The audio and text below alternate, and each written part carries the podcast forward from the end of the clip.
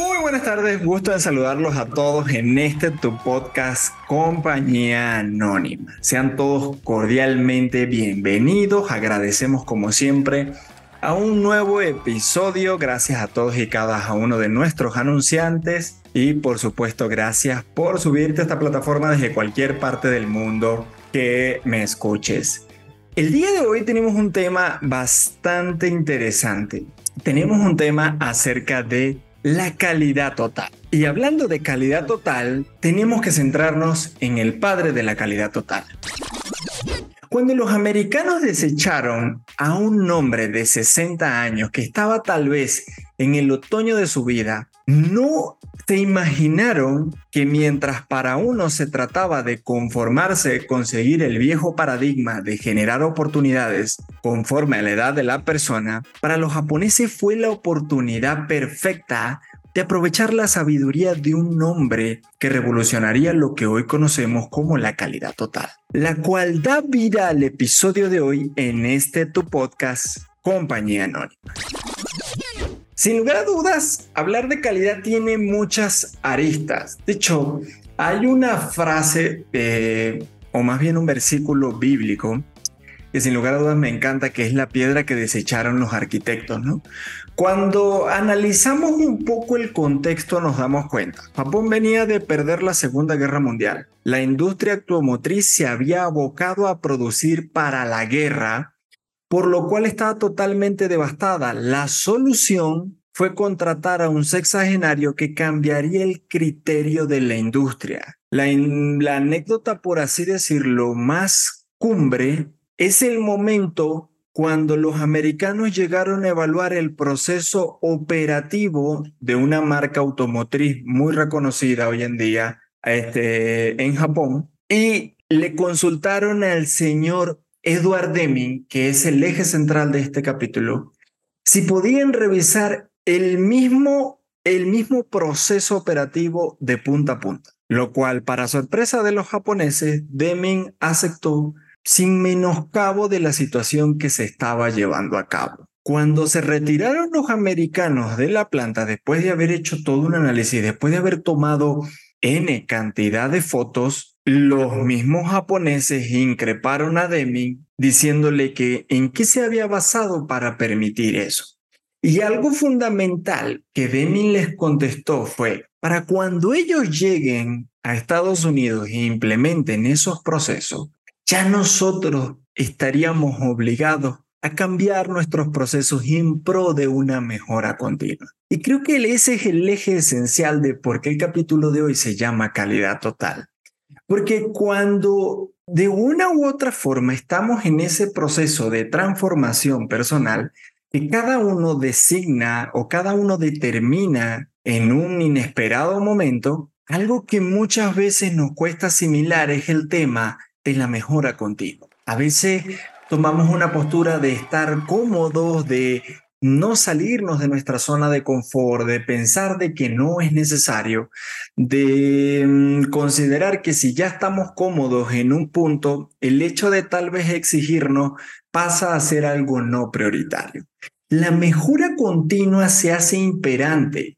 Hoy en día la marca a la cual Deming ayudó, no hacemos mención de ella porque como siempre hemos dicho, no, marca que no nos patrocine, no la anunciamos, pero es una marca muy reconocida a nivel de vehículo. Y en ese, y en ese sentido ha sido una marca que a lo largo del tiempo no se ha proyectado por ser la que vende el mayor número de unidades, más sí por aquella que le da tanta longevidad o tanto proceso de calidad a su creación de vehículo que literalmente la persona sabe que cuando está detrás del volante de esas unidades, de esa marca japonesa, sin lugar a dudas, está ante una gran marca, ante una gran capacidad cualitativa de lo que es esa marca y ante la seguridad de que cuenta con el respaldo de la marca. En ese sentido, es algo que traemos a cotación a título personal y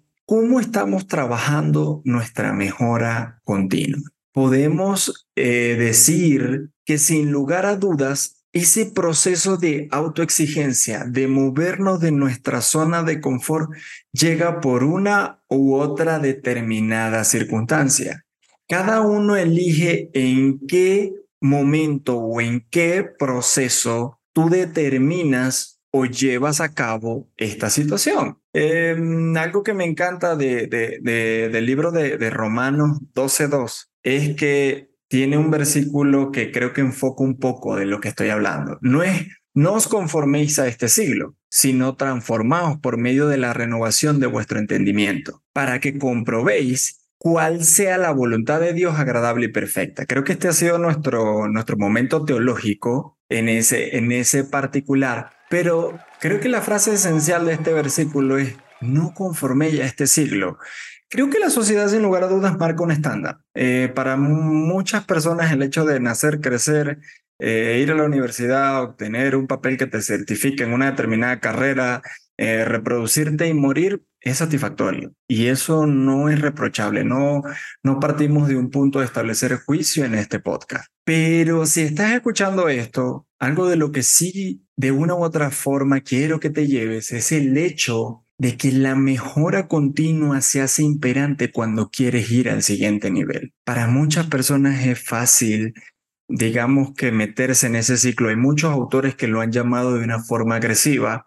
Eh, Robert Kiyosaki en muchos libros de finanza habla de la carrera de las ratas y, y lo evoco y lo cito porque es su punto de vista, lo respetamos sin lugar a dudas. Para muchas personas puede sonar ofensivo ese punto, pero mm, no necesariamente todo está involucrado en el ciclo de vida profesional. Cuando te trasladas a un ciclo de vida eh, personal, también puedes analizar en qué punto te encuentras. Puede que te encuentres en un punto en el cual mm, para ti sea cómodo el hecho de mm, la situación que estás viviendo, la realidad que estás llevando a cabo, Mm, el contexto de vida donde te encuentras. Para nadie es un secreto que eh, las mayores audiencias de este podcast están en Chile, en Santiago de Chile y en Ciudad de México, aunque en cualquier parte del mundo que te encuentres, creo que la consigna no varía. Ahora, las realidades son distintas según el punto en donde estés, ¿no?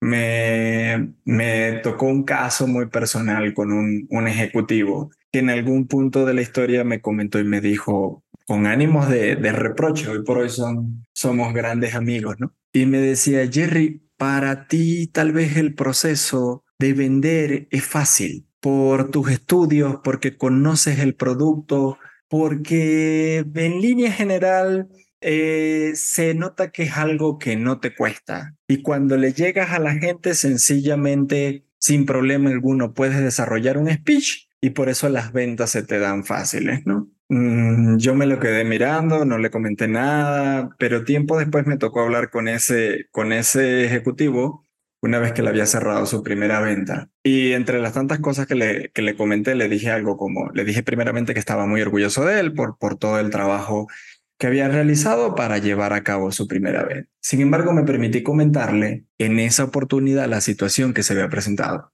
y le dije, estimado, yo te agradezco este, las palabras que me diste porque lejos de dejarme en mi zona de confort me impulsaron aún más. Sin embargo, solo me permitiría acotarte una cosa. Le decía que mm, si él consideraba que, que el camino había sido fácil, yo le dije, yo que tú consideraría esto. Considera el hecho de que, bien o mal, el proceso que en su momento se emprendió era bajo una perspectiva migratoria. Y le dije, como migrante llegas y no conoces a nadie, te tienes que adaptar al contexto cultural, eh, también te tienes que adaptar a la forma de hablar. Eh, para los venezolanos, sobre todo la gente que viene de mi región, es un reto el hecho de poder hablar porque eh, de por sí hablamos a una velocidad bastante acentuada. Y cuando llegas a un país, por ejemplo, como México, donde la mayoría de las personas articulan bien, eh, las frases no son cortadas, sino que son totalmente articuladas, para ellos es un poco complejo el hecho de que te adaptes a ese proceso.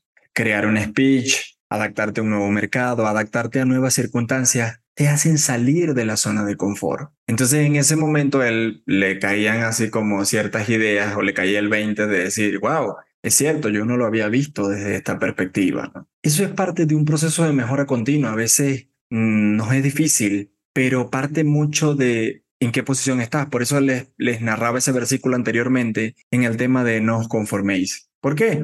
porque mm, puede ser importante o para algunas personas puede ser extremadamente cómodo el hecho de la posición en la que están. Todo el mundo desea y anhela prosperar. Todos queremos una vida en abundancia. La pregunta que me surge es, eh, ¿por qué nos conformamos? Tenemos toda la capacidad, todo el talento y el más preciado de los recursos, que es la mente. de la cual está comprobado científicamente que usamos menos del 3%. Sin embargo, entramos en esa espiral de confort que nos destruye. Bien porque siempre estamos mirando el pasto del vecino o porque ponemos nuestra vida en neutro y solo nos dejamos llevar. Gran Cardón eh, me encanta en, su libro Vendes o Vendes que él hace mención de la famosa frase de el pasto del vecino siempre es más verde. Y él habla un poco del tema de poner atención. Hay otros autores que le hablan del foco en la energía, ¿no? ¿A qué, a qué voy con esto? Gran Cardón explicaba y decía que siempre el pasto del vecino es más verde porque nosotros no ponemos atención a nuestro propio pasto. La palabra creo que hace referencia a eso, ¿no? Es más fácil ver la paja en el ojo del vecino que la viga que tenemos en nuestro propio ojo. Entonces, eh, los otros autores que hacen mención a la energía, que va a florecer aquello donde pongas tu energía, resume un poco esta situación que se da con el pasto del vecino. Para muchos es más fácil siempre ver que el pasto del vecino es más brillante él es más inteligente que yo, por eso vende más, a él le va mejor que a mí, porque él se viste con ropa más cara, o cualquier asunto suntuario o superficial que aunque pueda parecer a chiste, sin lugar a dudas, es el eje medular de que el pasto del vecino brille más que el tuyo, pero es porque tú no estás colocando tu foco de atención en tu pasto somos muy poco autocríticos, somos muy poco conscientes del estatus o zona de confort que fuimos creando y habla un poco como el hecho de Miguel Ángel, ¿no? En algún punto de la historia se acercó un, un, un estudiante con Miguel Ángel y le decía, ¿cómo haces para crear tus grandes obras, no? Y él decía, yo ya veo la obra dentro de la piedra, yo lo único que hago es liberarla de los excesos, ¿no?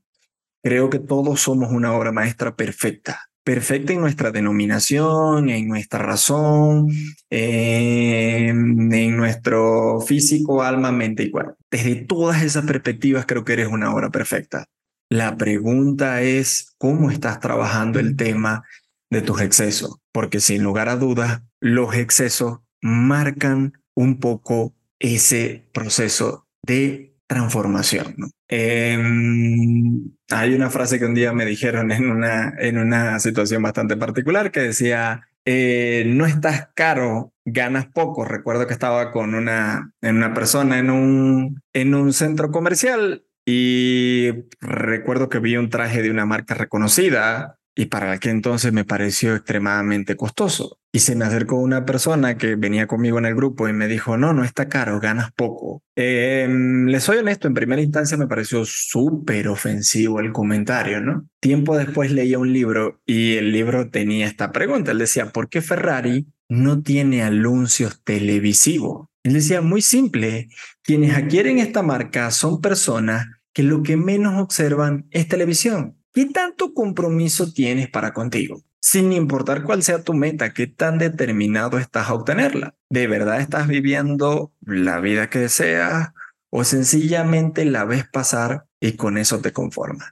¿Dónde está ese proceso de autoexigencia? Ese proceso en el cual tú te invitas a ir al siguiente nivel. Tú te invitas a, sin lugar a dudas, transformarte de manera personal. Eh, para muchas personas el hecho de establecer ese proceso de calidad total, como Edward Deming lo llevó a cabo en esa planta automotriz, de cada vez que venían a tomar foto de su proceso porque los vehículos salían con una alta calidad, él sencillamente les decía, cuando ellos lleguen a la parte del mundo donde quieran implementar nuestros procesos, ya nosotros tenemos que ir cambiando nuestro proceso aspirando a una mejora continua. ¿Dónde está ese punto de aspiración personal? Que por eso hacía la pregunta de qué tanto compromiso tenemos con nosotros mismos, ¿no? Sin lugar a dudas, te invito a que compartas tus comentarios por medio de la plataforma de Spotify, por nuestras diferentes redes sociales. Te invitamos a que nos compartas cómo ha sido ese proceso de mejora continua contigo, porque al final de cuentas no dejamos de ser responsables de nosotros mismos. Entiendo que muchas de las personas que nos escuchan en esta audiencia,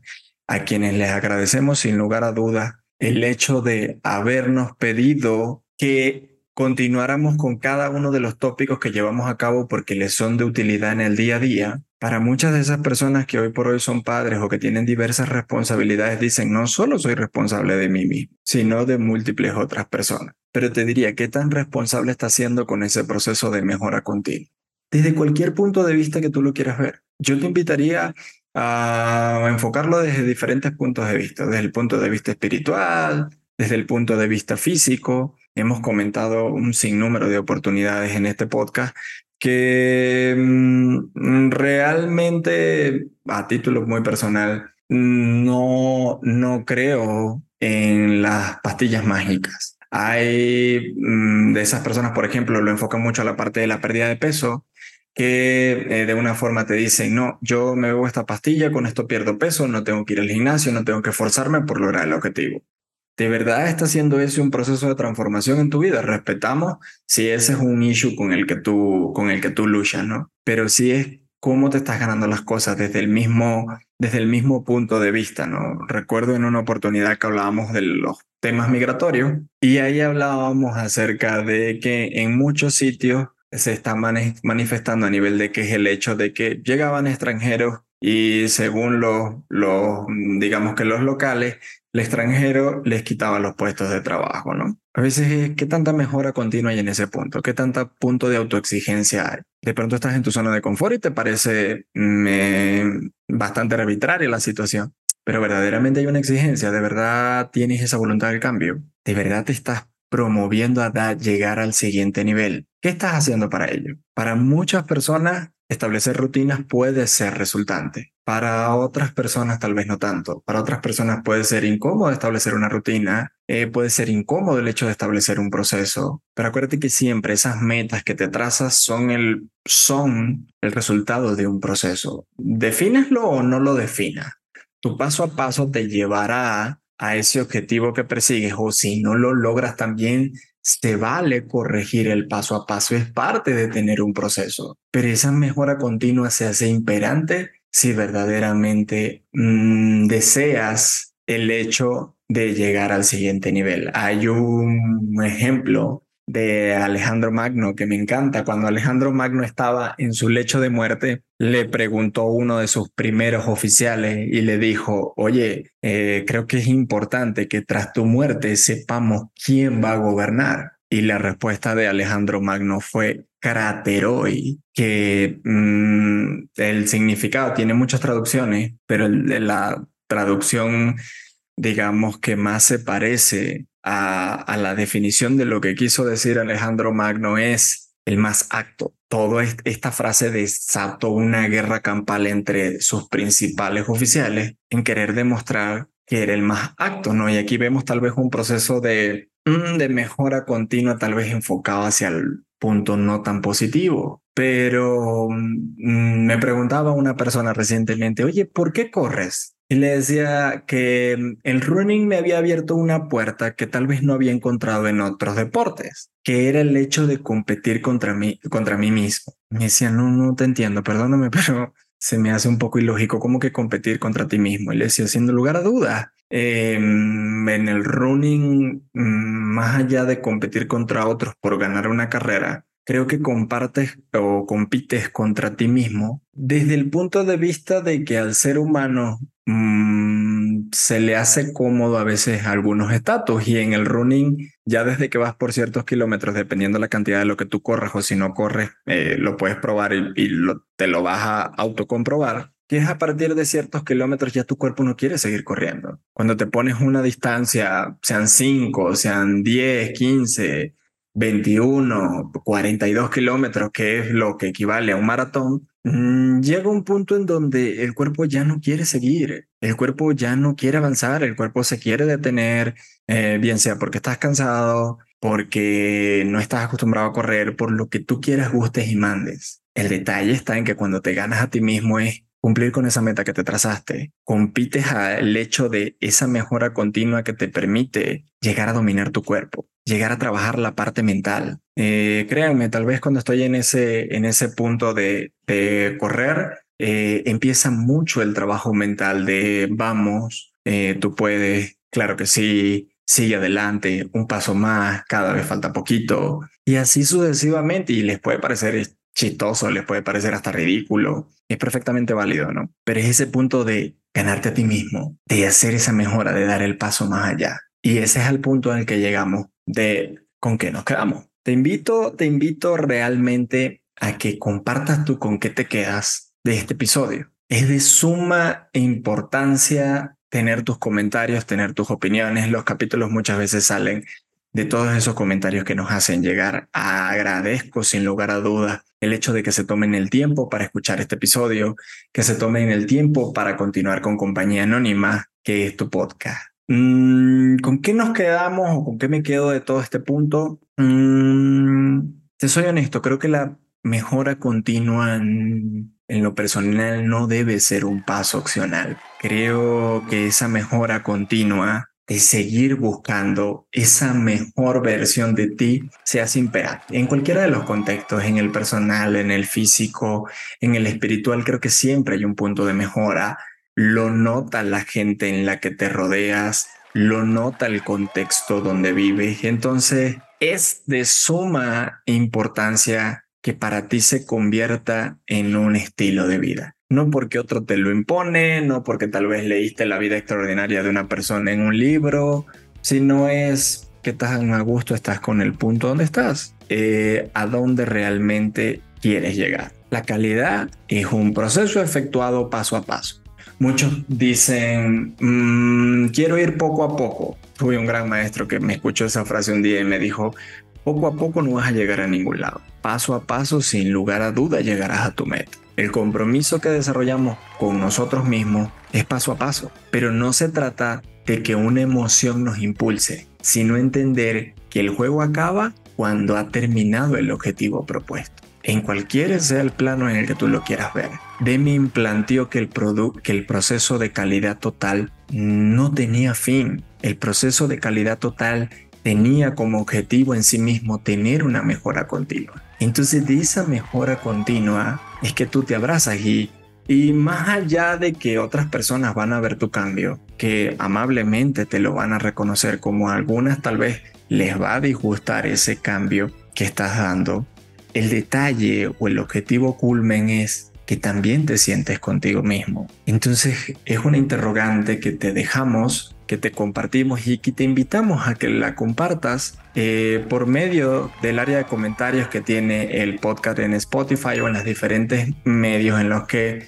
nos encontramos o en nuestras diferentes redes sociales, en este que sigue siendo tu podcast Compañía Anónima. Sin lugar a dudas, no podemos finalizar un episodio sin agradecer a todas y cada una de aquellas personas que hacen posible este podcast. Hacen posible este podcast 77, producción audiovisual. 77 es la productora que se encarga de la edición del podcast. Si tienes una idea que quieres llevar a cabo, sin lugar a dudas, 77 es tu canal, es tu medio. Sin lugar a dudas, contáctanos y te transferimos sin, sin, sin tema alguno con 77 que te estarán apoyando en todo ese proceso de transformación de tu idea a la materialización de tu podcast. De esa mejora continua que hablábamos, nos tenemos el honor de participar con Helios Enciende tu Luz. Creo que Helios es esencial en ese proceso